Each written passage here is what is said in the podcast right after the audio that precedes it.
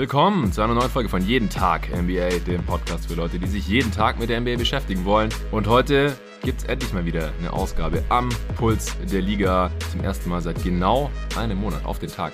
Genau schauen wir, was in der Liga gerade so abgeht. Lockerer Talk. Ja, gute Stunde wahrscheinlich am Ende über verschiedene Themen. Und dafür habe ich mir wieder den Schöpfer und häufigen Gast dieses Formats reingeholt, den Arne Brandt. Hey Arne.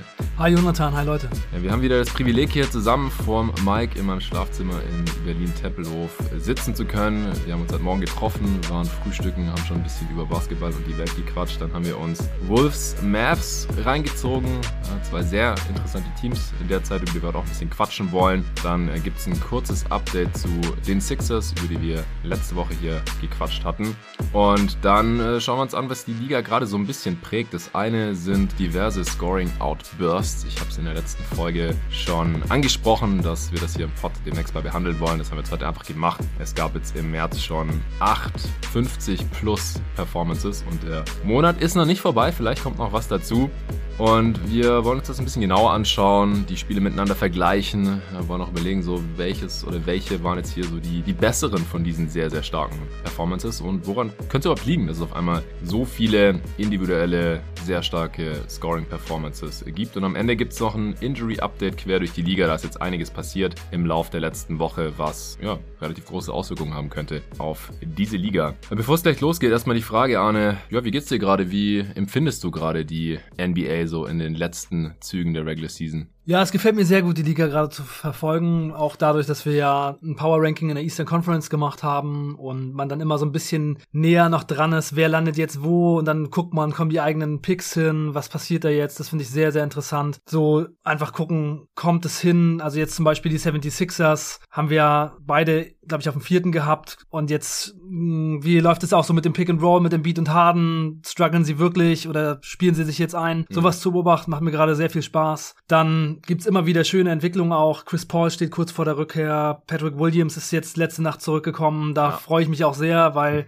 so viele Leute diese Saison angeschlagen waren und dann, wenn mal wieder ein paar Jungs zurückkommen, auch vor den Playoffs und dann vielleicht noch mitspielen können, ist das natürlich sehr schön. Das macht schon echt viel Spaß und auch in der Western Conference, unser gutes altes Schneckenrennen macht ja auch Spaß. Ne? Die Lakers Zehnter, da das geht hin und her. Die Timberwolves waren zwischendurch Sechster, jetzt sind sie wieder Siebter. Das sind ja unsere Sachen, die wir auch im, in der Answering Machine besprochen hatten, die Frage, wer, was da wahrscheinlicher ist. Und ja, es stimmt. geht jetzt da so ein bisschen hin und her, obwohl bei den Lakers war es ja eher, dass sie aus dem Play-In komplett rausfallen. Das sieht so ein bisschen unwahrscheinlich aus mittlerweile, weil die Spurs drei Siege immer noch dahinter sind. Also die Lakers scheinen sich doch ins Play-In zu retten, aber es macht schon Spaß, das alles zu verfolgen. Ja, LeBron stemmt sich dagegen letzte Nacht mit einer Gala-Performance an alter Wirkungsstätte in Cleveland. 38 Punkte Triple-Double und ein Facial über seinen äh, Championship-Teammate Kevin Love. Und er ist auch einer der Spieler, die wir noch besprechen, der schon zwei 50-Punkte-Performances rausgehauen hat hier. Auf seine alten Tage. Ja, bevor wir dazu gleich kommen, gibt's noch kurz Werbung von Readly. Auch den heutigen Sponsor kann ich euch aus eigener Erfahrung sehr ans Herz legen. Das ist Readly. Wenn ihr nicht nur gerne Podcasts hört, sondern wie ich auch mal gute Inhalte lesen wollt, über Basketball oder auch andere Themen, und derzeit gibt es ja wirklich Themen, die sehr viel wichtiger sind als Sport und Basketball. Dann kann ich euch die Readly App sehr empfehlen. Da könnt ihr über 5000, 5000 Magazine und Zeitungen bequem auf eurem Endgerät dabei haben und jederzeit durchblättern und lesen. Das ist einfach nochmal ein bisschen anderes Feeling als einzelne Artikel hier und da online zu lesen, wie ich finde. Was ich als ehemaliger Five-Abonnent und äh, dann ja auch Kolumnist der letzten Ausgabe ja extrem cool finde, ist, man kann auf Readly noch alle Fives der Jahre 2018 bis 2021 durchblättern und natürlich auch komplett lesen. Insgesamt 35 Ausgaben. Darunter die Kobe-Ausgabe, die Jordan-Ausgabe, die Vince Carter-Ausgabe oder auch die 150. Jubiläumsausgabe der Five. Das Alleine wäre die Readly-App für den einen oder anderen wahrscheinlich schon fast wert. Aber es gibt auch die Slam aus den USA, die Basket, es gibt Beckett Basketball, es gibt die deutsche Sports Illustrated und viele, viele andere Sportmagazine. Und abgesehen davon natürlich noch so ziemlich jedes Magazin, das euch zu egal welchem Themenabsatz von Sport interessieren könnte. Politik, Wirtschaft, Geschichte sind da eher so mein Ding, aber es gibt wirklich für jeden unendlich viel Auswahl. Und das Ganze zu einem unschlagbaren Preis von nur 9,99 Euro im Monat. Ihr könnt also Readly mit allen Funktionen nutzen, wie Downloads für entspanntes Lesen ohne Empfang, komplett offline mal, nur ihr und eure Lieblingsmagazine, ja. Ohne die alle auch noch in Papierform mit euch rumtragen zu müssen. Und im Familienaccount habt ihr fünf Leser inklusive. Fünf verschiedene Leute können diesen Account nutzen. Außerdem ist das Ganze jederzeit kündbar und wenn ihr jetzt über meinen Link geht, bekommt ihr den ersten Monat komplett kostenlos im März noch auf de.readly.com slash MBA. Also R-E-A-D-L y.com slash NBA. Einfach mal ausprobieren. Den Link findet ihr wie immer auch in der Beschreibung dieses Podcasts.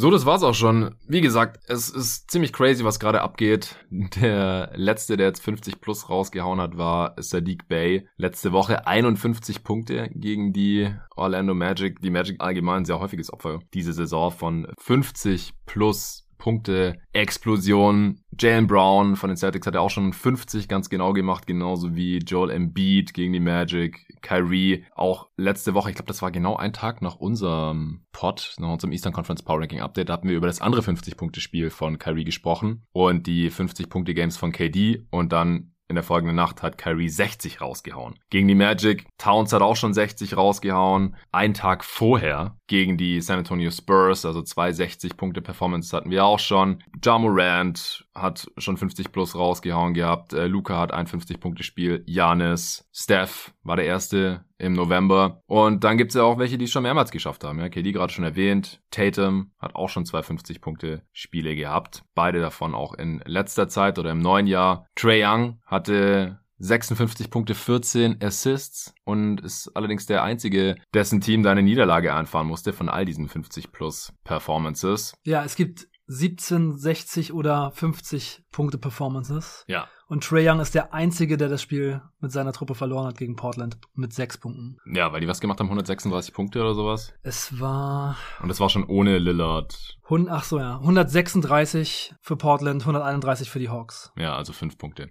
Ja, also ich glaube, jetzt habe ich alle Namen genannt, die schon 50 plus rausgehauen haben. Ich glaube, die allermeisten Namen auf dieser Liste dürften nicht weiter verwundern. Der unwahrscheinlichste war sicherlich Sadiq Bey, aber ich meine, das kommt halt auch immer wieder vor. Ist jetzt nicht das erste Mal, dass so ein ja, Starter-Level-Spieler heiß läuft. Hat halt 10 Dreier getroffen, das sind schon 30 Punkte. Also da gab es ja über die Jahre verschiedenste Beispiele. Terence Ross zum Beispiel fällt da auch immer direkt ein, der glaube ich mal 51 hatte. Ganz früher mal. Ja, der hatte irgendwas mit 10 Punkten im Schnitt. Ich glaube 10,9 oder sowas und hat 50 Punkte gemacht. Das war eine der größten Differenzen zwischen ja. Schnitt und 50 Punkten. All time? Ja, Corey Brewer war auch ungefähr ja. so in dem Bereich. Und die Highlights von den Spielen habe ich mir auch mal angeguckt. Corey Brewer hat, weiß nicht, ob der überhaupt einen Dreier getroffen hat. Der hat ganz viel so im Fastbreak mhm. gemacht. Und Ross hat, ja. glaube ich, schon ein paar Dreier getroffen. Ja, ja, bestimmt. Genau, also da gab es schon krassere als jetzt Sadiq Bey, der immer 16 Punkte pro Spiel macht und einen guten Wurf hat. Ja, und auch bei einer Mannschaft spielt, wo er echt draufhalten kann. Ne? Ja, ja, das kommt noch dazu. Genau, Jeremy Grant hat das Spiel ausgesetzt und ja, irgendwer muss die Würfe halt nehmen. Und er hat sie eben letzte Woche am 17. März da sehr, sehr gut getroffen. Also, erste Frage vielleicht an dich. Was hältst du von der ganzen Sache?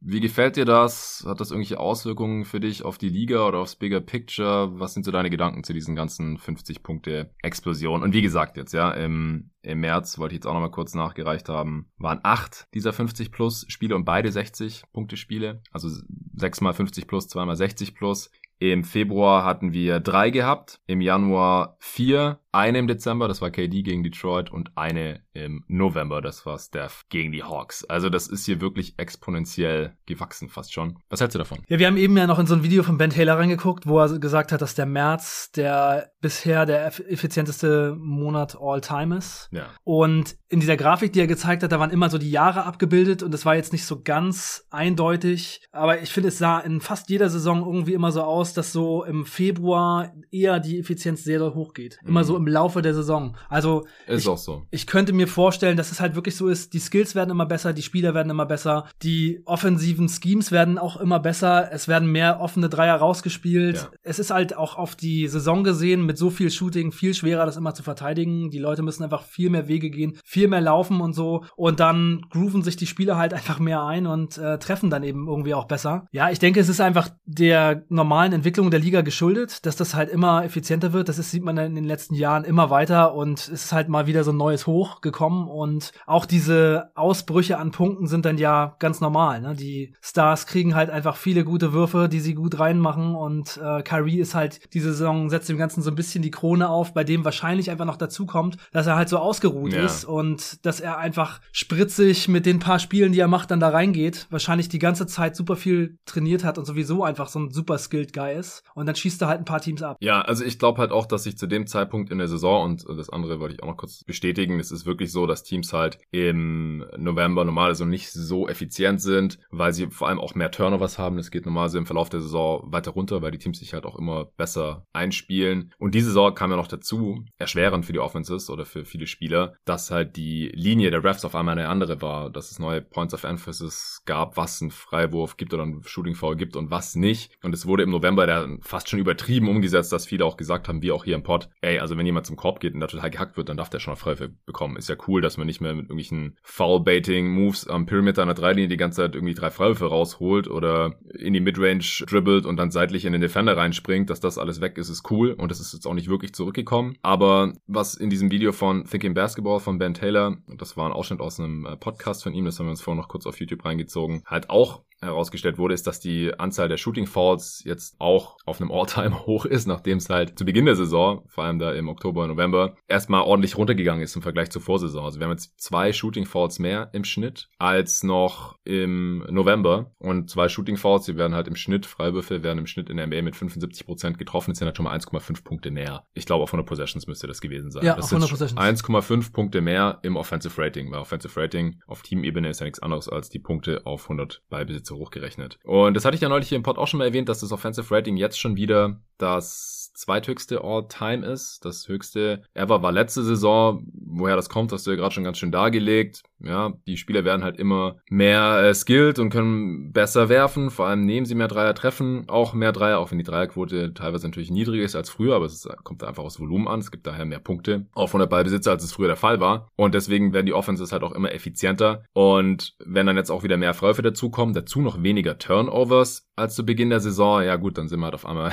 im effizientesten Monat all-time angekommen. Was halt wiederum dann eventuell eben auch diese, diese 50 plus Punkte-Performances begünstigt. Aber es ist ja trotzdem nochmal ein Unterschied, ob ein Spieler in einem Spiel alleine 50 plus raushaut oder ob die Liga mit 31 Teams im Schnitt in einer riesigen Sample Size im Vergleich in einem ganzen Monat oder jetzt halt in einem Zweidrittelmonat oder Dreiviertelmonat eigentlich schon fast auf einmal nochmal deutlich effizienter wird oder eben immer effizienter wird im Verlauf der Saison. Deswegen haben wir uns ja diese 50 Punkte Spiele nochmal genauer angeschaut. Teilweise hatten wir die Spiele sowieso schon gesehen, teilweise habe ich auf Instat dann einfach die Possessions dieser Spieler, die in den Spielen so abgegangen sind, gefiltert und, und die zugeschickt von allen Games und hat jeder von uns hier nochmal verschiedene Games reingeschaut und sich halt nur die Possessions von den Spielern nochmal reingezogen und ein bisschen analysiert. Es ist auf jeden Fall klar, dass nicht alle 50-Punkte-Spiele auf dieselbe Art und Weise zustande kommen und nicht gleich viel wert sind. Ich habe jetzt neulich aber auch die Diskussion mitbekommen. Da war die Frage, ob 50-Punkte-Spiele weniger wert werden, wenn sie öfter vorkommen. Was hältst du von der Frage? Naja, wenn die Liga immer effizienter wird und Spiele, also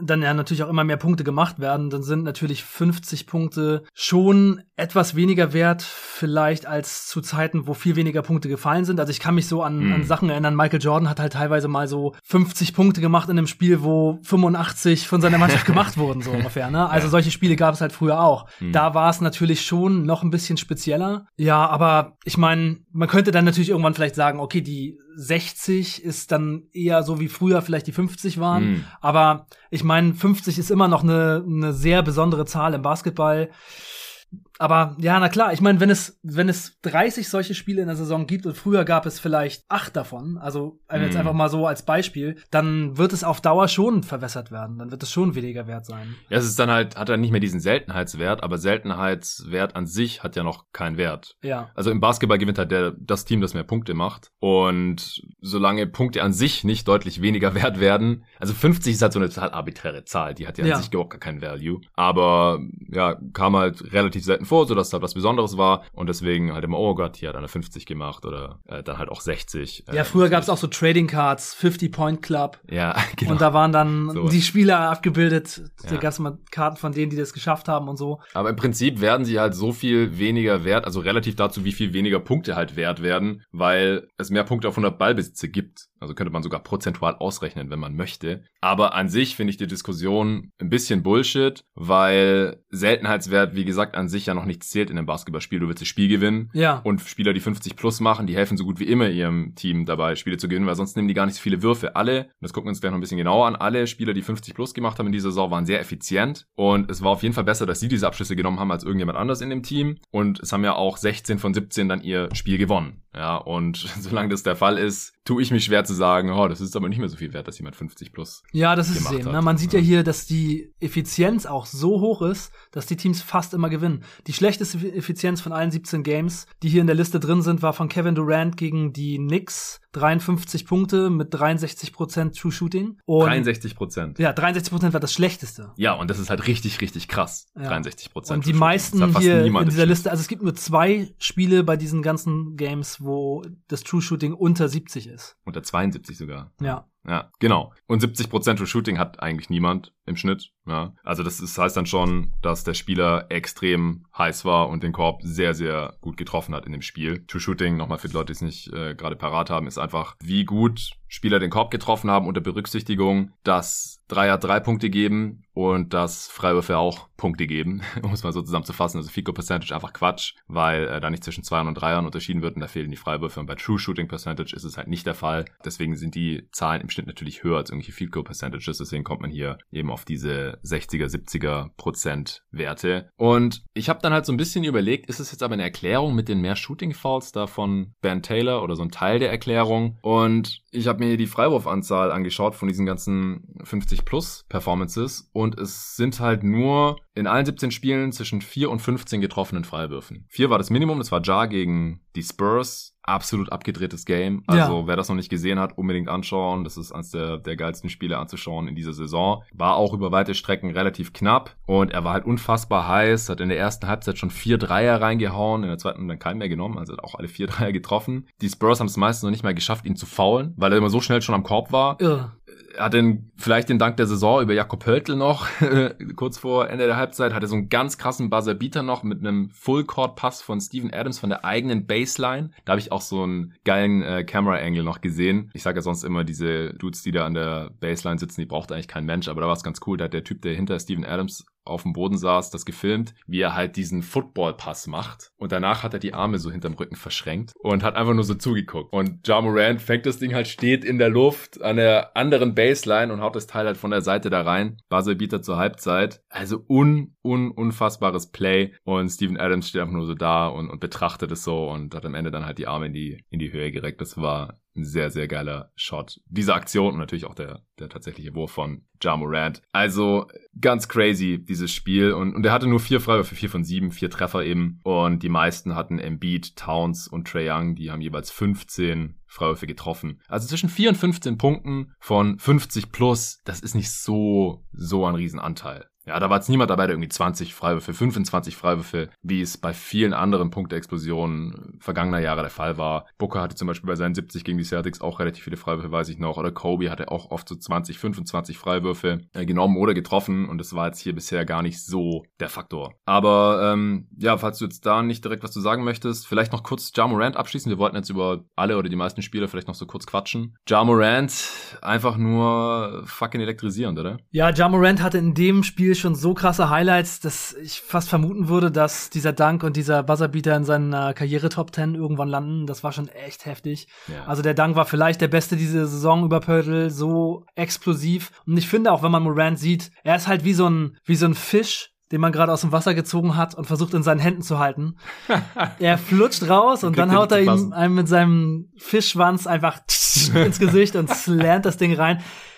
Ja Morant flitzt durch die Defense und ist einfach nicht aufzuhalten. Und dann ja. auch diese Explosivität. Also ich habe vorhin schon zu dir gesagt, wir haben darüber ja auch schon mal geredet, dass es halt echt sein kann, dass er zu athletisch für sein eigenes Glück ist, denn mhm. seine Knie müssen so viel aushalten. Er hat so einen unglaublichen Antritt, diese Richtungswechsel, dann diese Explosivität, mit der er hochgeht, immer voll rein, diese Stürze auch noch dazu. Mhm. Es ist wunderschön, aber man sollte es wirklich genießen, denn es sieht auch einfach super gefährlich aus ja. und die Belastung für seinen Körper muss ultra hoch sein und er hat auch leider gerade schon in letzter Zeit ein paar Spiele immer wieder mal aussetzen müssen, weil er so ein bisschen Knee-Soreness hat. Ich mache mir um den Jungen schon so ein bisschen Sorgen, aber es ist einfach elektrisierend und im Moment die beste Show der Liga. Es ist einfach echt absolut wild. Meinem Sohn, der sechs, dem zeige ich auch immer Jamorant Highlights. Gleich mal anfixen. Ja, ja, das Findet ist. ihn gut? Ja, ja, er findet ihn gut. Er hat jetzt einen Korb in seinem Zimmer und dann haut er auch mal Dunks raus und sagt erst Jamorant. Ja, geil. Ja, also ich denk's auch immer. Der Typ geht in die Zone und springt immer mit allem ab, was er hat. Auch bei jedem Layup sieht es aus, als könnte ihn eigentlich danken. Und er steht dann immer so in der Luft und gleitet so zum Ring und legt ihn dann links oder rechts rein, oft noch mit Up and Under. Über die Defense, an der Defense vorbei irgendwie. Also, wie gesagt, in dem Spiel nur sieben Freiwurf Freiwurfversuche, weil die Defense oft ihn, ihn gar nicht zu fassen gar nicht hat. halten konnte. Ja, und die haben teilweise versucht, ihn zu trappen draußen und das war dann auch, also ich meine, die Spurs Defense ist jetzt gerade auch nicht unbedingt das Maß der Dinge. Die haben ja dann auch die 60 Punkte von Towns gefressen. Äh, 18 von 26 Zweier hat er in dem Spiel gehabt. Morant. Ja. Ja, ja, genau. Und alle vier Dreier. Und der eine, der war das gleich der erste. Da hat er mit ablaufender Shotclock so an der Mittellinie nochmal den Ball aufnehmen müssen und hat dann so mit zwei Sekunden auf der Uhr so einen Dreier von, weiß ich nicht, neun Metern oder so nehmen müssen und den auch reingeswischt. Also ja. wenn, wenn der Wurf noch ein bisschen bei ihm kommt, dann ist der erstmal unstoppable, bis dann wahrscheinlich irgendwann der Körper das nicht mehr so richtig mitmacht. Also ich kann es mir fast nicht vorstellen, leider, dass wir das ewig so sehen ja. können. Also who knows? Also Westbrook hat jetzt auch relativ lang durchgehalten. Ja. Das ist vielleicht so das, was am ehesten rankommt von der Athletik und vom Körper und ja, die, die Spielweise. Ja, ich bin mal gespannt, wie sich das bei Ja Morant auch dann so mit dem Game entwickelt und mit seinem Jumper. Denn wenn die Athletik ein bisschen nachlässt, dann muss er natürlich, um weiterhin auf einem sehr hohen Level zu spielen, alles andere ein bisschen besser werden. Und das ist ja auch der Grund, warum wir schon mal eine Einteilung gemacht haben und ihn beide auf drei hatten bei Trey Young, LaMelo Ball, Ja Morant für die Karriere, weil halt die Befürchtung ist, dass diese Athletik eben irgendwann weggeht, vielleicht schon so Ende 20er, mhm. Anfang 30 und dass dann das Game nicht mehr auf dem Level bleiben kann und dass es halt bei Lamello und Trey Young ein bisschen weniger Gefahr gibt, was das angeht. Also ich habe in letzter Zeit sehr viel darüber nachgedacht, ob ich Ja Morant denn doch lieber hätte als Ball und Young und bei Ball muss man natürlich noch ein bisschen Fantasie haben, ja. denn im Moment ist Trey Young natürlich vom Level her absolut über ihm, aber naja. Morant auch. Äh, ich meine, genau, ich meine, Morant ist über äh, Ball. Oh. Ball wäre vom Talent jetzt gerade her die Nummer drei, na klar. Also ja, man muss halt halt ein bisschen Fantasie haben und sich das für die Zukunft vorstellen und die Langlebigkeit dann vielleicht ein bisschen mit einbeziehen. Aber es gibt auch andere Spieler, die nicht so athletisch sind, die sich verletzen. Also es kann bei den anderen Jungs ja auch Probleme mit der Gesundheit geben. Es ist ja nicht ausgeschlossen deswegen. Ja, ja, das ist schon so. Aber es ist halt tendenziell auch so, dass die Leute, die ein Game haben, das einfach ein gewisses Verletzungsrisiko birgt, sich dann leider auch meistens auch häufiger verletzen als die, bei denen es nicht so ganz der Fall ist. Und es ist halt bei Lamello und vor allem Trey Young nicht ganz so. Ja, ist auf jeden Fall eine super spannende Frage nach wie vor. Also Trey zeigt gerade am meisten, wobei man auch Trey Youngs Saison wirklich nicht unterschätzen sollte. Du hast vorhin auch gesagt, dass Trey Young in Morants Rolle in Memphis wahrscheinlich ähnliches leisten könnte mit ja, diesem Team. Da bin ich mir ziemlich sicher. Ja, ja, wahrscheinlich schon. Und auch Lamello würde wahrscheinlich mit den Grizzlies ein bisschen besser aussehen. Ja, die Grizzlies sind halt echt krass gebaut, um so einem kleinen Point Guard, der offensiv stark ist und defensiv vielleicht so ein bisschen äh, entlastet werden muss, mhm.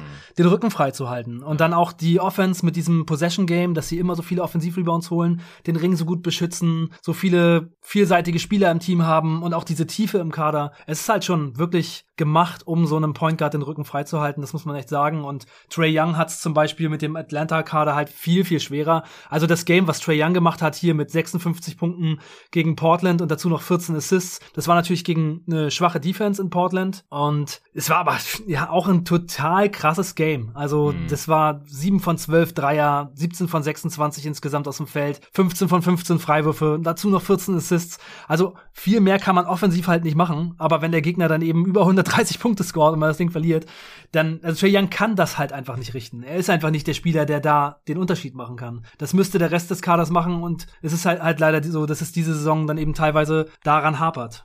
Ja, und das war ja auch das erste Mal, dass jemand 56-14 aufgelegt hat. Weil du gerade gesagt hast, das war auch gegen eine schlechte Defense, aber wenn es so einfach wäre, gegen schlechte Defense ist, sowas rauszuhauen, dann hätte es schon mal jemand geschafft. Am nächsten ran kam James Harden, der hat mal 56-13 gemacht für die Rockets 2017 gegen Utah. Und Oscar Robertson, 1964, auch 56 und 12 Assists gegen äh, Cincinnati. die haben wir beide gewonnen. Trey Young hat verloren und äh, ansonsten kam noch ran nochmal James Harden, in der Niederlage gegen die Wizards 2018 mit 54 Punkten 13 Assists. Will Chamberlain hatte mal 53 Punkte, 14 Assists. Bei dem Sieg für die Lakers 1968. Harden hatte nochmal 53 Punkte, 17 Assists bei dem Sieg gegen die Knicks 2016. Also Harden hat das äh, auch schon ein paar Mal geschafft, so um den Dreh herum und ansonsten halt Robertson, Chamberlain, Tiny Archibald ein paar Mal in den 70ern, so 50 plus und 14 Assists. Das ist schon sehr, sehr heftig. Ja, der Vollständigkeit halber noch Ja Morant am Ende 52 Punkte, 7 Rebounds, 2 Assists, vier Turnovers bei 79% True Shooting. Bei Trey Young waren es wie gesagt 56, 14, vier Rebounds dazu, auch vier Turnovers bei 86% True Shooting. Der hat halt 15 Freiwürfe getroffen, wie vorhin schon erwähnt. Das waren alle seine Versuche. 10 von 14 Zweiern und 7 von 12 Dreiern. Also ja. super, super effizient. Wahrscheinlich hat er fast noch mehr machen müssen in dem Game. Ja, noch eine Sache zu James Harden gerade, weil ich, mir ist gerade eingefallen, dass er 17, 18 noch so ein krasses 60-Punkte-Spiel hatte. Ja. Er hatte einmal 60 Punkte und 11 Assists. Also da war er auch mal nah dran. Ging die Magic.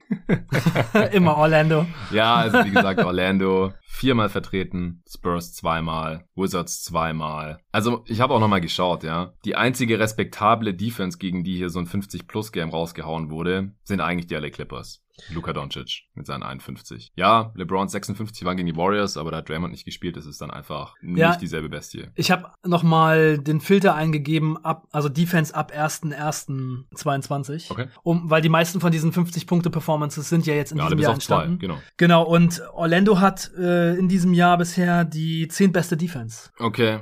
Und da sind einige Überraschungen auch dabei. Also Jason Tatum hat jetzt zum Beispiel seine über 50 Punkte einmal gegen Brooklyn gemacht. Die haben die 28. Defen oh. beste Defense jetzt. Shit. Und da war es dann zum Beispiel auch so, dass Bruce Brown und Seth Curry in der Crunch Time das Pick and Roll von ähm, von Jalen Brown und Jason Tatum verteidigen. Und dann hat zum Beispiel Tatum sich einfach äh, Seth Curry rangeholt und äh, hat dann über ihn rübergeworfen oder ihn attackiert. Also das war schon ein bisschen einfacher dann, aber Charlotte hat schon zum Beispiel die zwölfbeste Defense und gegen die hat ja Kyrie seine super effizienten 50 Punkte gemacht. Ja, mit dem True Shooting von über 100 Prozent, falls sich jetzt jemand fragt, wie das überhaupt sein kann. Also Kyrie hat halt 50 Punkte gemacht und nur sieben Zweier genommen.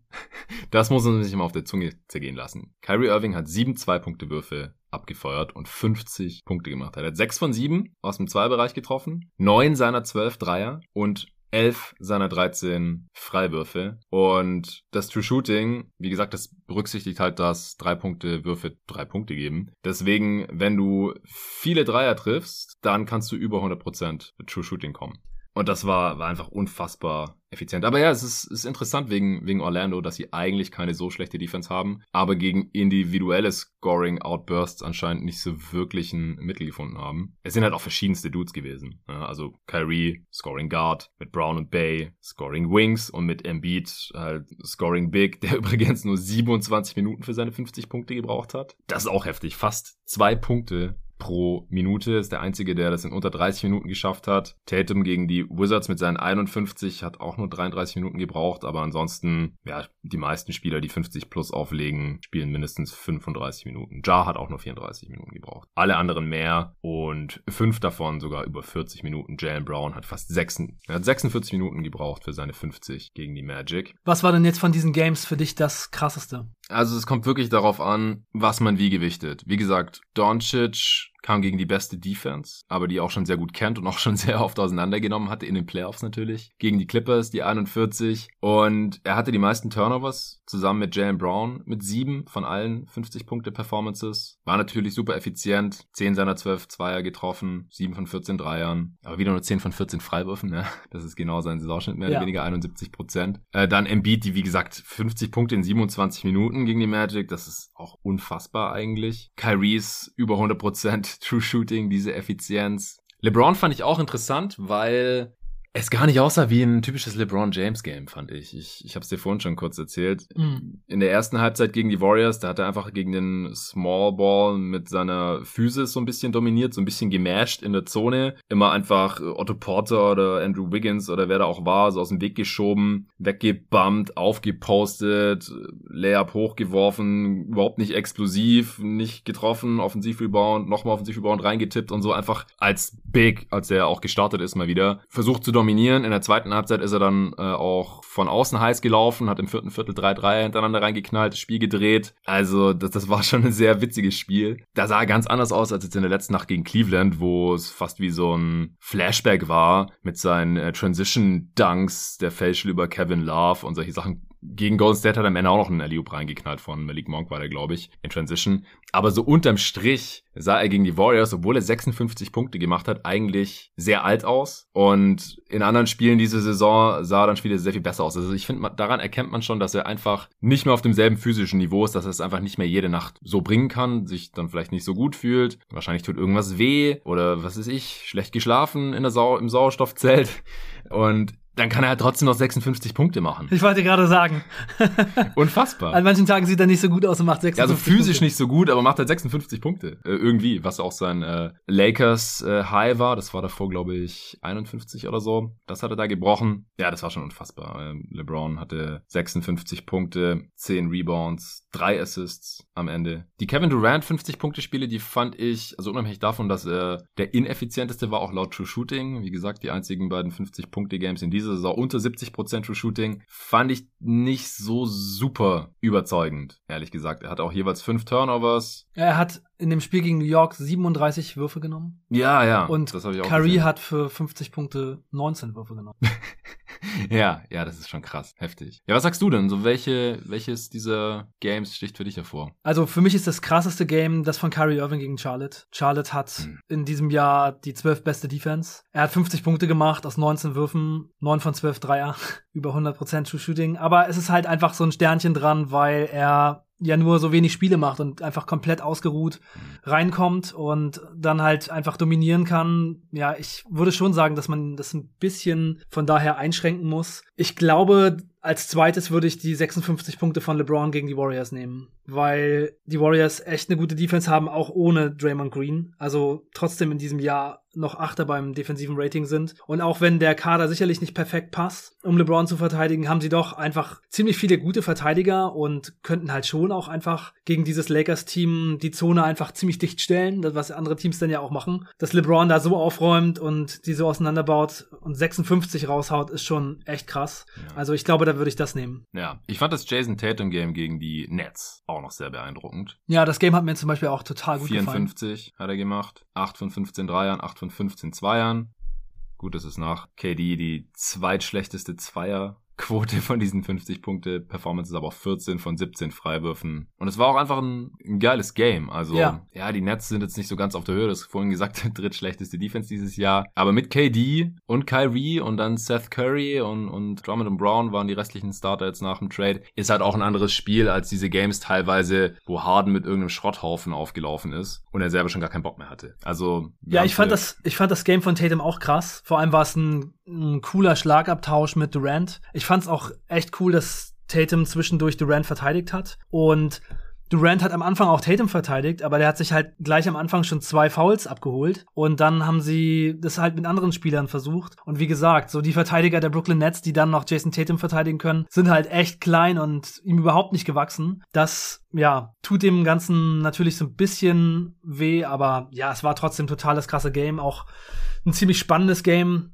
Das war echt schon, schon eine coole Partie und ja, also einfach auch Kevin Durant dann auf der anderen Seite noch zu verteidigen. Wir haben ja äh, über Instat die offensiven und defensiven Possessions von Tatum gesehen und Ja, auch defensiv hat er das ganz gut gemacht. Und ich fand es auch sehr interessant zu sehen, wie unterschiedlich doch dann so im direkten Vergleich einfach auch Tatum und Durant spielen, denn ich habe zwei 50-Punkte-Spiele von Durant gesehen und zwei von Tatum und dann Mhm. halt noch das Spiel, wo sie beide gegeneinander spielen. Und Durant macht halt viel mehr aus dem Zwei-Punkt-Bereich, viel mehr lange Zweier und ist da einfach auch viel besser. Dafür hat Tatum halt einfach viel mehr Game und Wiggle an der Dreierlinie und nimmt doppelt so viele Dreier wie Durant auf 100 Possessions. doppelt so viele. Genau, also Durant nimmt 6,9 und Tatum nimmt 12. Also nicht ganz doppelt so viele, aber es ist schon ja. erheblich mehr. Und wenn man sie so spielen sieht, dann sieht man einfach, dass Durant natürlich schon einfach krasse Stärken hat aus diesem Zwei-Punkte-Bereich. Zum Beispiel bei den langen Zweiern trifft er 59 Prozent die Saison. Das ist einfach unglaublich. Und der will dann eben auch viel da den Ball haben, attackiert viel von da aus. Wenn er zum Korb geht, kommt er nicht ganz bis zum Ring. Er finisht so wenig am Ring wie noch nie in seiner Karriere, nur 11 Prozent. Ja. Aber er trifft halt aus den ganzen anderen Bereichen einfach super gut. Also Floater-Bereich 52 Prozent, so Freiwurflinie rum 52 Prozent, lange Zweier 59 Prozent. Aber er nimmt halt auch super wenig Dreier diese Saison. Also nur 26 Prozent seiner Abschlüsse sind Dreier. Und das könnte für mein Empfinden doch ein bisschen mehr sein, denn er ist einfach so ein krasser Schütze. Aber ja. naja, ich meine, wenn man 59% lange Zweier trifft, kann man eigentlich auch nicht so super viel dagegen sagen, weil es halt einfach auch schon von der Effizienz her einfach extrem ist. Ne? Das ist ja auch so, als würde man, also es ist ja effizienter als seine Dreier quasi. Ja, ist tatsächlich so. Das stimmt. Aber trotzdem, also als ich hier im Pod bei einer Answering Machine mal über den zweitbesten Shooter all time, natürlich nach Steph gesprochen habe, habe ich danach noch ein bisschen mit Hassan drüber diskutiert. Er hat gemeint, ja, der zweitbeste Shooter all time ist doch eigentlich Kevin Durant. Aber das stimmt, wenn man halt die Dreier nicht so schwer gewichtet. Weil Durant nimmt schon seit seiner Karriere nicht so super viele Dreier. Einfach, obwohl er es eigentlich könnte, er kann über jeden drüber schießen. Er hat einen sehr sauberen Wurf, er hat auch immer gute Quoten, über die Karriere 38 Prozent, was natürlich jetzt auch nicht Steph Curry Niveau ist. Der ist ja dieses Jahr bei 37 Prozent, was der schlechteste Wert seiner Karriere ist und noch das erste Mal, dass er überhaupt unter 40 Prozent ist. Das muss er sich nochmal geben, es ist einfach ein anderes Level. Aber Durant ist, ist eine andere Art von Shooter und er nimmt halt am liebsten Würfe irgendwo zwischen Ring und Dreierlinie. Die trifft er extrem, extrem, extrem gut. Aber ich finde, wir hatten es vorhin auch schon kurz davon, wenn du so ein begnadeter Scorer bist und jederzeit deinen Wurf nehmen kannst, dann, dann müsstest du eigentlich auch öfter mal Topscorer gewesen sein. Also er war es viermal in seiner Karriere, aber eigentlich müsste man sich fast jedes Jahr fragen, wo er einigermaßen fit war, wieso war es eigentlich nicht Kevin Durant? Wieso ist es Kevin Durant nicht dieses Jahr? Also es ist knapp. 29,6 Punkte pro Spiel macht er gerade. Ich weiß nicht, ob er genug gemacht hat, um überhaupt auf dem Leaderboard zu landen mit nur 45 Spielen. Aber er hat nur zweimal in seiner Karriere überhaupt die 30 Punkte pro Spiel geknackt. Eigentlich, eigentlich heftig, wenn man so drüber nachdenkt, oder? Ja, wenn man Kevin Durant auf dem Feld sieht, was er für ein Mutant ist, was er für ein Skillset hat, dann muss man eigentlich sagen, dass nach seiner Karriere wahrscheinlich irgendwann diese Diskussion aufkommen wird, so ähnlich wie es zum Beispiel bei Steve Nash war. Ja, eigentlich hätte er mehr schießen müssen. Eigentlich mhm. hätte er mehr werfen müssen. Eigentlich hätte er noch dominanter sein müssen. Ich denke, das wird schon so sein und man wird schon so darüber reden müssen, denn also es gibt einfach keinen Grund, warum nicht Kevin Durant mit diesem Frame, mit diesem hohen Release einfach auch zwölf Dreier pro Spiel nimmt, so wie also pro 100 Possessions, so wie äh, Jason Tatum das Ja, oder neun pro Spiel nimmt Tatum, er nimmt fünf. Gerade nochmal geschaut. Ja. Knall drauf. Wir wollen es sehen. Junge, ja, ich, Junge, ich, Junge. Das wird nicht mehr kommen. Also. Nee, es ist, es ist echt ein bisschen schade. Und da muss man echt bei Jason Tatum sagen, dass er sehr viele Moves mittlerweile hat, äh, zur Seite, Step Back, Step äh, Right, Step Left, wo er ähm, auch mit Dribble Moves den Gegner los wird und die Dinger abdrückt. Und wenn man auch diese 50-Punkte-Spiele sich anguckt, bei Instead machen wir das ja, dann kommen die offensiven Szenen alle hintereinander weg. Dann sieht man einfach, wie viel Gefahr er halt von der Dreierlinie ausstrahlt und dass er da wirklich hart verteidigt werden muss und dann auch wirklich so unter defensiver Pressure trotzdem den Wurf finden kann, was für die Playoffs auch sehr wichtig sein wird. Und dann sieht man eben auch, dass wenn er den Dreier nicht hat, er eher auch jetzt ganz bis zum Korb geht. Also er schließt mhm. halt äh, doppelt so häufig am, direkt am Ring ab wie Durant. Krass. und macht das mit 72 Prozent, also sehr gut. Und aus dem äh, Bereich Floater Range, da ist es halt, da sind es halt 17 Prozent, also auch noch relativ viel. Da trifft er allerdings nur mit 42 Prozent. Also wenn er noch ein bisschen da seine Quote hochkriegen könnte, vielleicht so wie Durant über 50 Prozent, dann wäre er noch gefährlicher. Ich würde sagen, das ist vielleicht so der nächste Schritt, dass er, wenn er nicht ganz bis zum Korb kommt, noch ein bisschen gefährlicher wird oder vielleicht dann sogar eher den Pass wählt, denn die Celtics haben ja meistens gute Schützen oder Lob-Targets, dass er da irgendwie entweder effizient effizienter wird oder das einfach anders löst. Ja, ihr habt gerade nochmal geschaut. Also KD ist nicht auf dem Leaderboard für Points per Game diese Saison. LeBron ist gerade Topscorer mit 30 Punkten pro Spiel in der Age 37 Season. Man kann es nicht oft genug sagen, dass es leider eine fucking Verschwendung ist für diese Lakers. Aber äh, Durant ist nicht drauf, weil er genau, zu wenig, zu wenig Spiele, Spiele, gemacht hat. Er ja. hat 45 Spiele gemacht. Äh, LeBron hat 54. Janis ist auf 2 mit 0,2 Punkten pro Spiel dahinter. Der hat auch schon 50 gemacht gegen die Pacers. 29,8 im Schnitt für Janis in 59 Spielen. Joel 58 Spiele, auch 29,8. Und auf Platz 4 ist mittlerweile Doncic mit 27,9. Auf 5 Trey Young auch mit 27,9 und knapp dahinter ist DeRozan mit 27,7 Punkten pro Spiel. Der hat auch die meisten Spiele von diesen ganzen Dudes mit 67 und hat deswegen gerade auch insgesamt die meisten Punkte, haben wir vorhin, ist uns vorhin schon aufgefallen, in dieser Liga. Morant 27,6, Tatum 27,0 und dann gibt es einen relativ großen Abfall von fast einem Punkt auf Jokic, der auf 9 ist mit 26,1.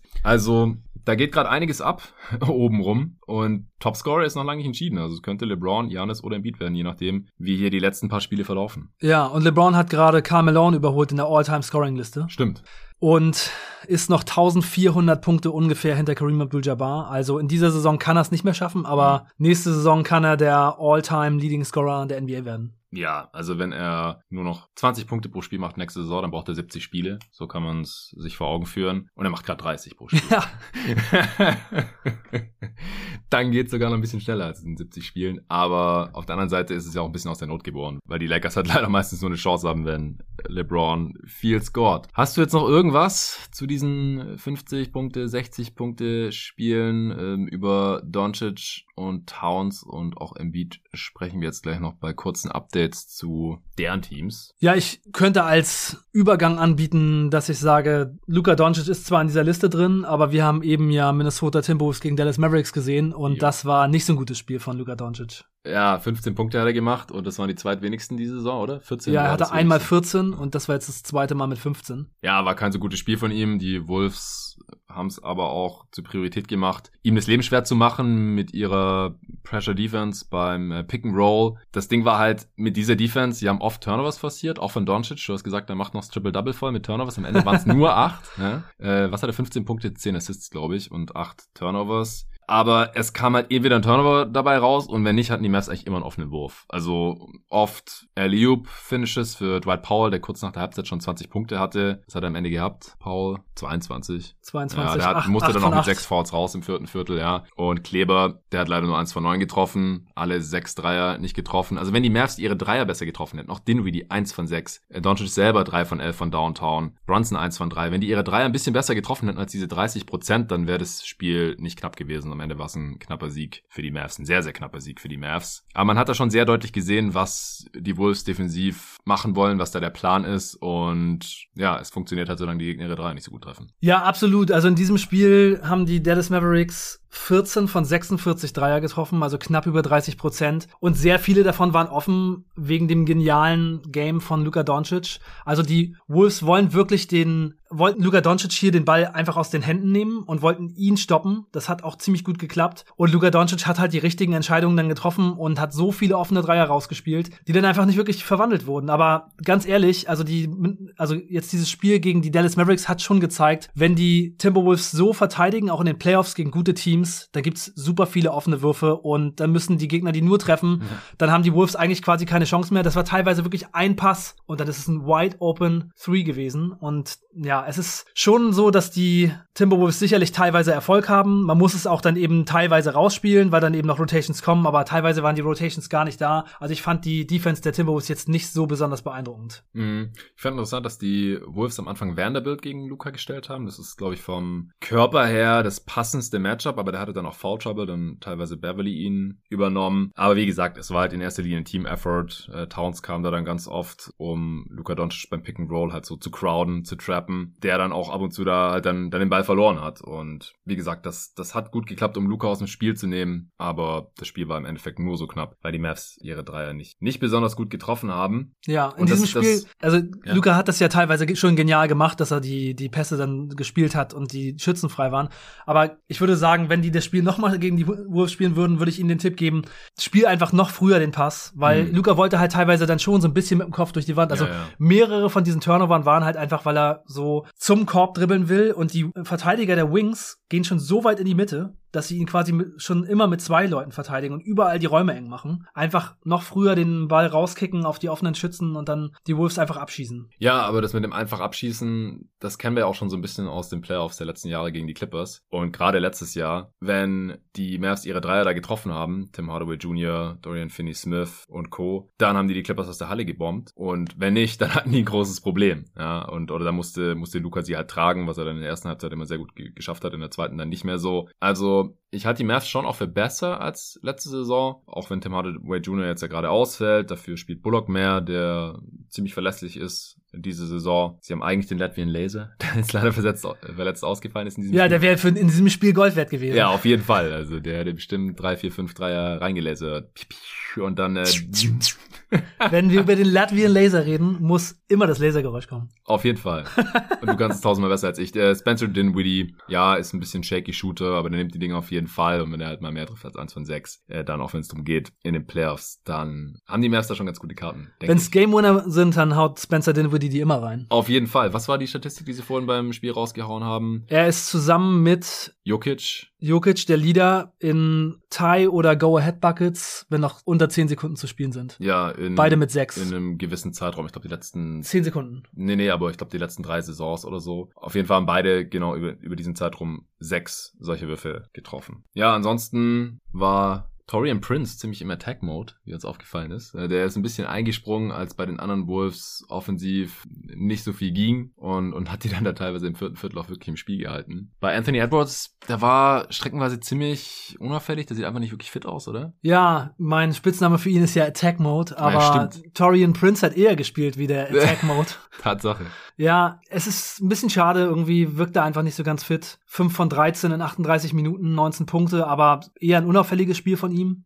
Ja, vor allem die erste Halbzeit. Ja, erste Halbzeit hat er Punkte fünf Punkte gemacht, zweite Halbzeit dann 14. Ja, irgendwie auch Towns wirkte jetzt nicht super aggressiv und ähm, in dem Spiel gegen die Defense der Mavericks, finde ich, hat man so ein bisschen gesehen, dass da so der Kopf so ein bisschen fehlt, der dieses Team so ein bisschen lenkt und so ein bisschen die Zügel in der Hand hält. Patrick Beverly und D'Angelo Russell haben ziemlich viele schlechte Würfe genommen. Da fehlte einfach so ein bisschen das Element, dass mal jemand was Gutes rausspielt. Alles war schwierig irgendwie. Trotzdem haben sich die Timberwolves immer im Spiel gehalten und überraschenderweise sind sie auch dann immer wieder zurückgekommen, nachdem sie auch mal zwischendurch phasenweise mit zehn Punkten hinten waren. Das war schon ein ganz gutes Spiel, finde ich, aber irgendwie fehlte mir einfach so ein bisschen, ja, äh, das Excitement und der Punch. Denn in letzter Zeit waren die Timberwolves ja schon sehr, sehr gut. Also seit dem 30. Januar haben sie sehr, sehr viel gewonnen, haben ein über plus 10 Net-Rating und sind eins der besten jungen Teams gerade. Mhm. Der Schedule war nicht so schwer, haben da auch zweimal gegen Portland jetzt in letzter Zeit, zweimal gegen OKC und so gewonnen. Das sind Mhm. Spiele, die sollte man natürlich mitnehmen, aber insgesamt doch schon eine sehr, sehr gute Phase und dieses Spiel war von daher so ein bisschen enttäuschend. Ja, wenn sie gewonnen hätten, wären sie auf Platz 5 gewesen, ne? Sogar fünf. Krass, ja. Stimmt. Sie wären auf Platz fünf gewesen, haben wir vorhin schon gesagt. Ja, ja, weil sie dann einen besseren Rekord als die Mavs gehabt hätten. Nee, stimmt gar nicht. Die Mavs wären bei 43, 29 gestanden und die bei 43, 30. Aber nur noch ein halbes Spiel Ja, hinter den Mavs. nah dran. So. Ja, genau. Nah dran. Und so haben sich die Mavs jetzt wieder ein kleines Polster rausgespielt. Ja, wird spannend auf jeden Fall hier im Westen. Hast du noch irgendwas zu den Wolves oder Mavs oder wollen wir noch kurz über die Sixers quatschen jetzt? Ja, lass uns über die Sixers reden. Ja, du hast ja vorhin schon eingangs kurz erwähnt, dass du da jetzt auch besonders drauf achtest. Wir haben ja letzte Woche schon viel über das Pick and Roll zwischen Embiid und Harden gesprochen und allgemein, wie die Sixers jetzt nach dem Harden-Trade so aufzocken und ob sie jetzt irgendwie der Top-Favorit im Osten sind oder ob alles ganz schlimm ist und das ändert sich ja auch immer so ein bisschen von Spiel zu Spiel, je nachdem, wie die Sixers gerade performt haben. Sie sind dann natürlich auch gerade sehr, sehr, sehr im Medienfokus. Sie äh, vermeiden die Back-to-Backs gegen die Miami Heat zu spielen. Leider, letzte Nacht nicht gespielt. Aber Sixers trotzdem gewonnen, deswegen jetzt gerade auf Platz zwei im Osten. Es gab übrigens ein neues Format, also durch die beiden Praktikanten hier bei Jeden Tag NBA. Da passieren neue schöne Sachen auf verschiedene Formate und Plattformen und auf YouTube gibt's einen Jeden Tag NBA-Kanal, falls ihr es noch nicht wusstet. Und äh, da gibt es zum ersten Mal auch Content und unter anderem zum Beispiel Jeden Tag NBA visualisiert heißt dieses Format. Und da haben die beiden Jungs dann passende Clips, also Luca hat die Clips rausgesucht und Loris hat zusammengeschnitten und die unterstützen dann eben das Gesagte von Arne und mir. Aus diesem Podcast, wenn wir über die Offense der Sixers sprechen und vor allem über das Pick and Roll zwischen Harden und Embiid, dann ist da so ein Clip entstanden, der insgesamt zehn Minuten lang geht, wo man eben dann noch ja visuell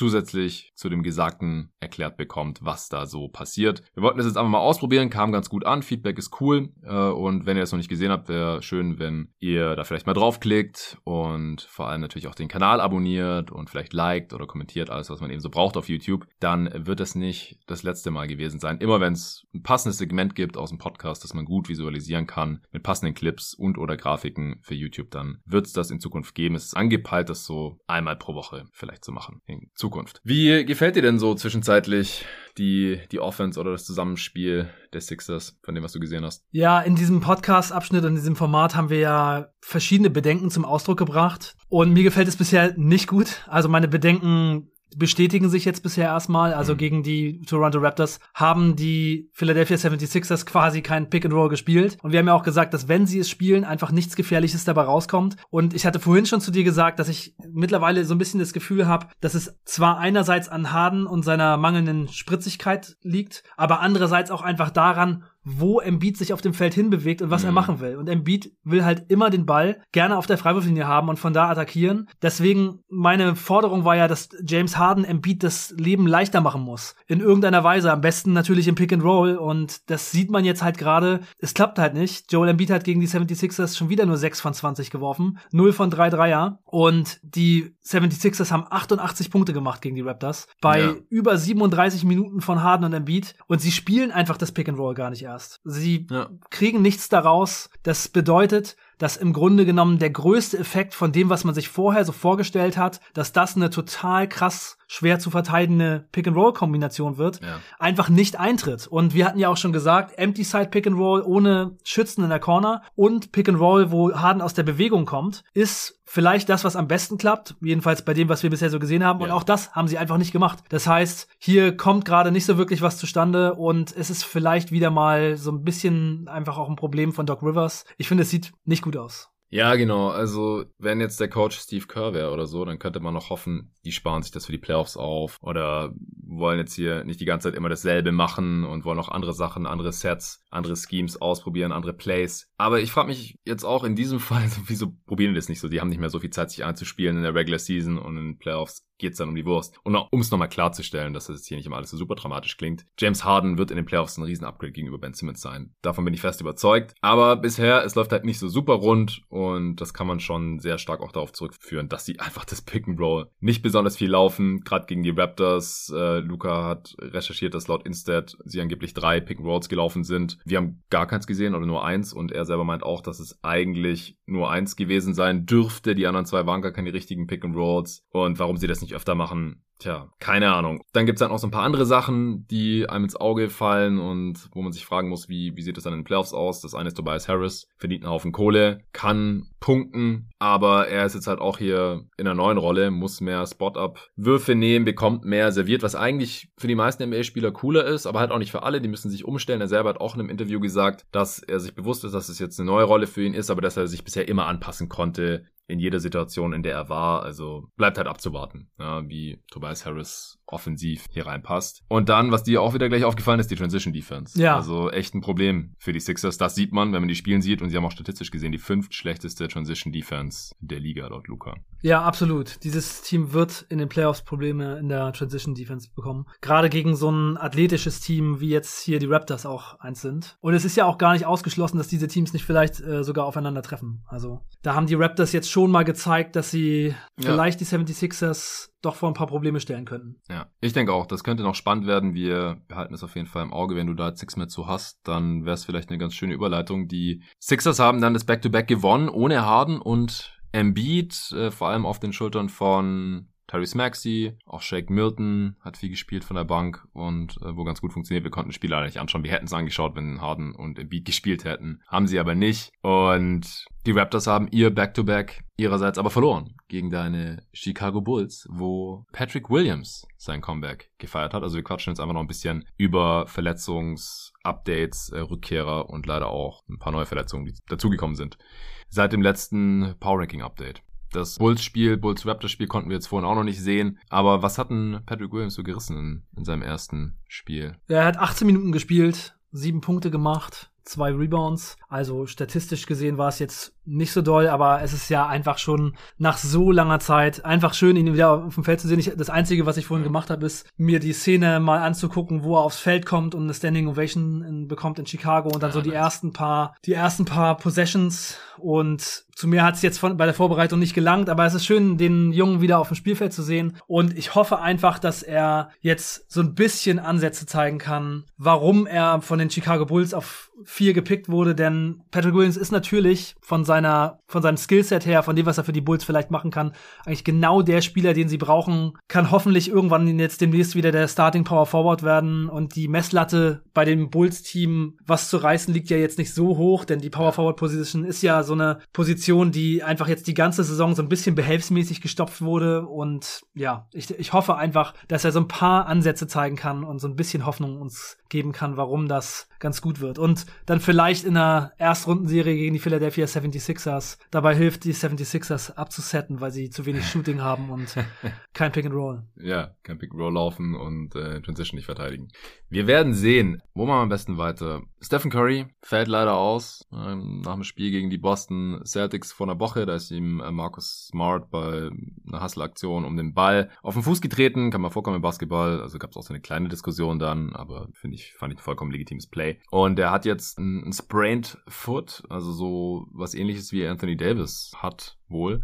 Und die Aussage ist aktuell, man hofft, dass er zu den vor den Playoffs wieder zurück ist. Und ich habe es im letzten Pod auch schon kurz erwähnt was ja dann im Umkehrschluss wiederum bedeuten würde, dass er eventuell halt auch nicht vor den Playoffs äh, zurückkehrt und dann erst irgendwie während der Playoffs oder in den Playoffs in der ersten Runde oder wann auch immer. Er wird auf jeden Fall zwei Wochen oder jetzt ist nur noch eine Woche nochmal reevaluiert. Wie immer, das heißt nichts, da wird einfach nur nochmal geguckt, wo steht er und dann könnte man eventuell ein äh, Datum für die Rückkehr anpeilen könnte eventuell schon am 1. April zurückkehren. Das äh, wäre dann in der letzten Regular Season Woche. Das wäre natürlich cool für die Warriors, aber es, es könnte natürlich auch in eine andere Richtung gehen. Dann fürs Playoff Positioning, ja, macht jetzt wahrscheinlich nicht so einen riesen Unterschied aus, weil die Warriors ziemlich sicher auf Platz 3 landen werden. Könnten auch hinter die Utah Jazz fallen, wenn es ganz dumm läuft. Aber sie sind gerade zweieinhalb Spiele vor den Utah Jazz, bei noch elf Spielen zu spielen. Also da müsste jetzt sehr, sehr mies laufen. Ich habe mal geguckt, wie es ohne Stephen Curry nochmal so statistisch aussieht für die Golden State Warriors. Und die Antwort ist nicht gut. Die Warriors sind äh, ein minus 4,7er Net-Rating-Team ohne Stephen Curry auf dem Feld. Ja.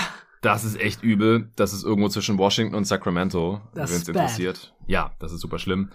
Und noch tragischer wird es natürlich dadurch, dass jetzt Draymond Green endlich zurück ist und dass die drei Dudes halt genau dieses äh, Spiel machen konnten oder diese paar Minuten gegen die Celtics mit Clay, Dre und Steph auf dem Feld. Und äh, jetzt sind wieder Draymond mit einer Minutes Restriction und Clay Thompson, der ja auch noch nicht so lange wieder zurück ist, nach äh, zweieinhalb Jahren kein NBA Basketball, hier den Laden irgendwie ein bisschen alleine schließen, schmeißen müssen und äh, ja, in der Realität ist es dann eigentlich auch Jordan Poole, der oft die meisten Würfe nimmt oder Topscorer ist und auch mit Clay und Dre auf dem Feld, ist natürlich super small sample size, habe ich mal geschaut, wie es da so läuft. Also ohne Curry, nur mit Clay und Draymond, das sind bisher 75 Possessions, also ein Spiel hat nochmal 200 Possessions, so zum Vergleich. Minus 15er Net Rating, das ist das vierte Percentile, weil offensiv ist man im 39. Percentile, ne? geht noch irgendwie, defensiv erstes Percentile.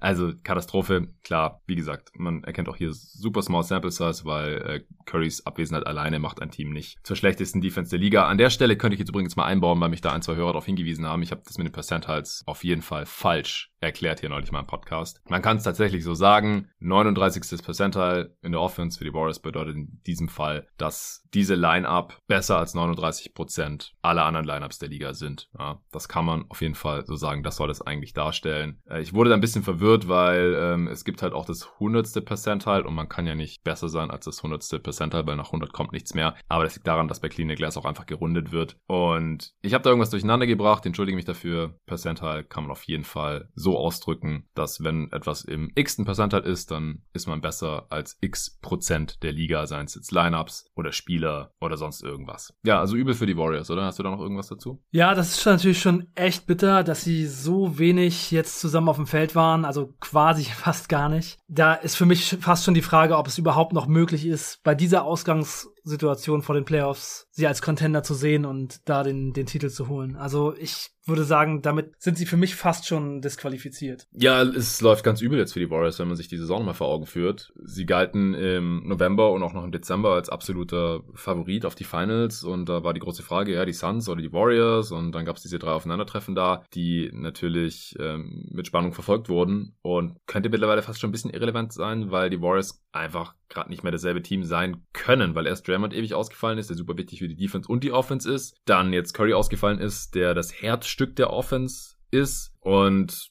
ja, Clay einfach auch immer noch nicht der Alte ist, das, das ist einfach nicht mehr dasselbe Team wie noch zu Saisonbeginn. Und ich finde diese Frage von ähm, vom Kollegen Bill Simmons ja immer bisschen unsinnig, aber did they peak too early? Ja, das passt hier in diesem Fall eigentlich. Die hatten ihr bestes Game halt leider vor äh, vier, fünf Monaten. Ja, das liegt nicht daran, dass sie jetzt irgendwie schlechter geworden sind, keinen Bock mehr haben, sondern einfach an Verletzungen, kannst nichts dran ändern. Aber es bringt ja halt im Endeffekt nichts, wenn du im November Contender bist und dann im März, April vor allem dann halt irgendwie nicht mehr. Da müssen wir, bin ich wirklich sehr gespannt, wie diese drei, dieses Trio und dann natürlich auch letztendlich dieses Team dann im April überhaupt zusammen spielt, weil wir es einfach noch nicht gesehen haben.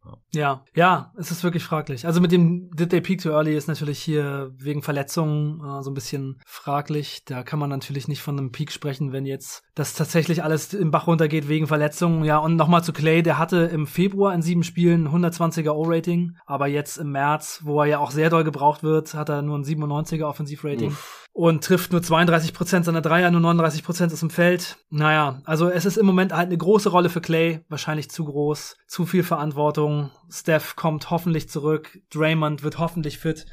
Und das vor den Playoffs, ohne wirklich eingespielt zu sein, ja, es sieht sehr schlecht aus für die Warriors. Ja, dann machen wir doch weiter mit einer positiven Nachricht. Und zwar könnte Chris Paul schon morgen, also am Mittwochabend, der Poddrop wahrscheinlich erst am Mittwoch, wenn ihr ihn hört, also dann eventuell auch in derselben Nacht gegen die Timberwolves im nächsten Suns-Spiel zocken weil äh, es wohl ein bisschen schneller bei ihm lief, als man äh, gedacht hätte oder befürchtet hatte nach seinem Daumenbruch. Und das wäre natürlich ganz cool für die Suns, weil das war ja das, äh, worauf ich auch gehofft hätte, dass er wenigstens noch ein paar Spiele in der Regular Season machen kann, damit man halt nicht dieses Problem hat, das die Warriors jetzt haben, dass man dann irgendwie nicht wirklich eingespielt in die Postseason muss. Also das lief jetzt wirklich nochmal sehr glimpflich für die Suns ab, weil erstens mal waren sie selbst ohne Chris Paul, hatten sie noch das drittbeste Netrating der Liga nach den Wolves, die wir schon besprochen haben, und den Celtics. Die sind so krass, die Suns. Ja, so hart. Und in dieser Zeit hat Devin Booker auch noch mehr auf dem Safety Protocol irgendwie zehn Tage oder so gefehlt.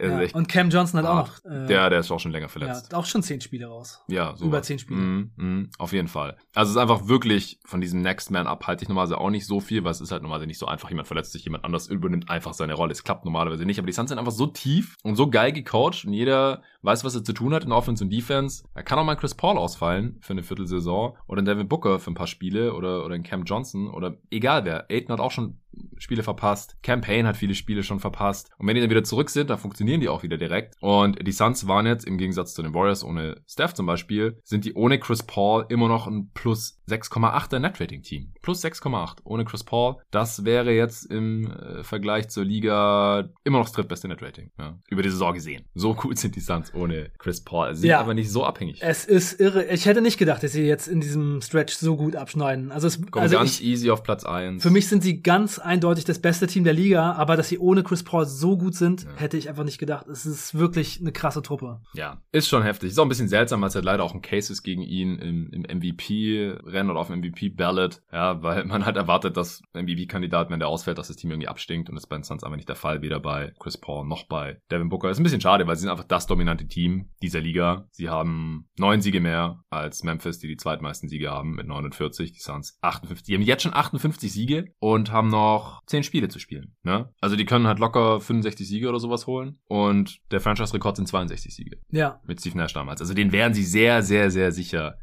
easy reißen. Ja, ich habe in letzter Zeit ab und zu mal gedacht, wie es wäre, wenn man LeBron für Paul oder Booker bei den Suns reinstecken würde. Wie krass dieses Team dann wäre und wie krass LeBron auch aussehen würde. Und das ist halt auch nochmal so ein Argument dafür, dass man natürlich auch immer so ein bisschen den Fit des Teams sehen muss und was für ein heftiger Spieler LeBron ist und was für einen super schlechten Kader er gerade um sich rum hat mhm. für sein Skillset. Es ist schon sehr schade, das jetzt gerade so zu sehen und manchmal stelle ich mir vor, wie LeBron dann auf diese ganzen Schützen da den Ball rauskickt und alle schießen die Dreier rein und es läuft einfach perfekt mit so einem Co-Star, der auch noch perfekt passt neben ihm. Das ist so meine Fantasie, wenn ich auf der Wiese liege und die Sonne scheint.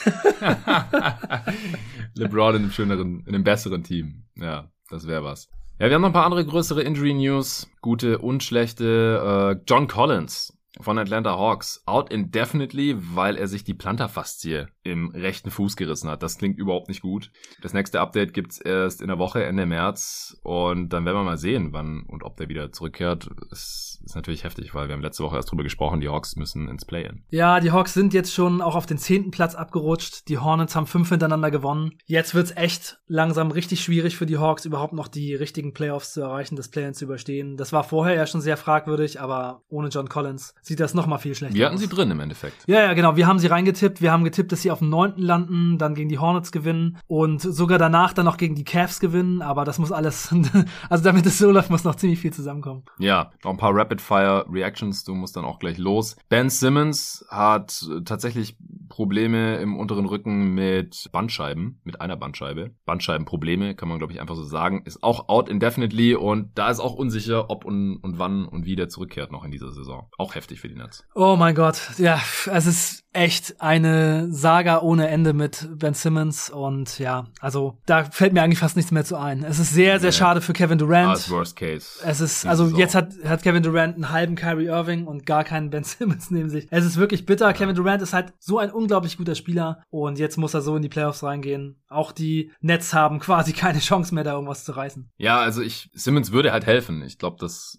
geht hier manchmal ein bisschen unter. Ja, natürlich. Wenn und wie wir über ihn und die Nets sprechen, der würde auf jeden Fall helfen, der fehlt, wenn er nicht spielt. Na klar. Defensiv vor allem. ben Simmons könnte halt Jason Tatum verteidigen, wenn man gegen die Boston Celtics spielt. Zum Beispiel. Ja, genau. Und so ist dann halt alles von KD und Irvings Scoring abhängig quasi. Gordon Hayward, äh, vor einer Woche gab es das Update, dass er äh, langsam wieder mehr trainiert und dann auch bald zurückkehren könnte. Der war übel umgeknickt schon Anfang Februar. Bei den Hornets läuft es trotzdem gerade ganz gut, wenn er zurückkommt. Ist natürlich noch besser dann für sie auch für ihre Chancen im Play-In. Äh, Lonzo Ball. Patrick Williams zurück bei deinen Bulls. Lonzo Mhm. Ball macht jetzt erstmal zehn Tage gar nichts mehr, weil er konnte nicht mal wirklich rennen, ohne dass es Probleme in seinem operierten Knie gemacht hat. Natürlich auch sehr schade. Ja, ich habe ja schon gesagt, dass ich nicht glaube, dass er die Saison zu Ende äh, zurückkommt. Von Mhm. daher denke ich mal, das war's dann. Ja, ich denk's leider auch und über seine Wichtigkeit für vor allem die Bulls Defense haben wir auch schon oft genug gesprochen. Jared Allen, da hieß es gestern, dass er hofft, innerhalb der nächsten drei Wochen zurückzukommen nach seinem gebrochenen Mittelfinger. Das wäre dann halt auch gerade noch so rechtzeitig zu den Playoffs beziehungsweise zum Play-In, wo die Cavs ja auch noch reinrutschen könnten. Sie sind gerade noch auf sechs, aber nur noch ein Spiel vor den Raptors. Das könnte auch eine knappe Geschichte werden. Bei den Nuggets gab es jetzt die Meldung, dass Jamal Murray nicht kurz vor einer Rückkehr steht. Und da wird es dann auch langsam knapp mit dem Einspielen für die Playoffs oder auch fürs Play-In, wo die Nuggets gerade auf dem siebten Platz stehen. Auch Michael Porter Jr. Ähm, soll nach wie vor eine Rückkehr im März anstreben, aber das war, glaube ich, auch zwischenzeitlich ein bisschen positiver reported worden, als es jetzt tatsächlich letztendlich ist. Ja, es ist schon bitter, ne? Kawhi, Paul George, Zion, Da kommen wir jetzt gleich noch zu, ja. die ganzen Jungs, die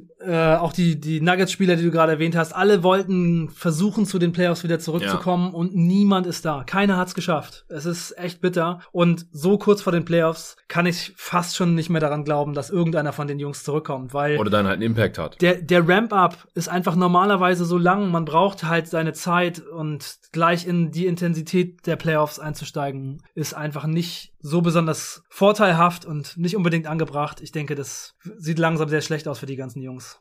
Ja, bei Paul George und Kawhi gab es jetzt Meldungen aus irgendwelchen Workouts. Paul George Mhm. trainiert aber nur gegen die Assistant Coaches, also ist auch noch weit weg von echtem Basketball. Kawhi Leonard hatte wohl ein ganz tolles Workout laut Chris Haynes, aber ja, das wird halt auch schon langsam knapp. Zion ist endgültig raus, ging einfach nicht so schnell, wie es hätte sein müssen, damit er diese Saison nochmal aufs Feld zurückkommen kann. Das ist natürlich schade. Die Pelicans werden höchstwahrscheinlich ins Play-In reinkommen, aber dann halt ohne Zion da antreten. Ja, ansonsten Anthony Simons, der eine sehr große Rolle hatte bei den Rebuilding oder Retooling Blazers, der ist jetzt auch schon seit ein paar Wochen mit Knieproblemen draußen, könnte eventuell Ende der Woche dann noch zurückkommen, aber das macht jetzt auch nicht mehr den Riesenunterschied. Rashawn Holmes ist out for season. Aus persönlichen Gründen hat aber eh nicht mehr so viel gespielt, nachdem Sabonis ja jetzt der Starter auf der 5 geworden war. OG Ananobi ist immer noch Day to Day, immer noch nicht zurück für die Raptors. Und ich glaube, das war's jetzt auch. Also, da gibt es schon noch einige äh, sehr signifikante Verletzungsnews. Ich hoffe, wir haben es jetzt einigermaßen hier abgedeckt und dass es ansonsten auch ein hörbarer Pod war. Vielen Dank dir, Arne. Du musst jetzt gleich los. War mal wieder ein Fest heute, dieser Tag mit dir. Die, die genieße ich immer sehr. Und das werden wir nächste Woche auch wieder machen. Da haben wir auch schon einen Pod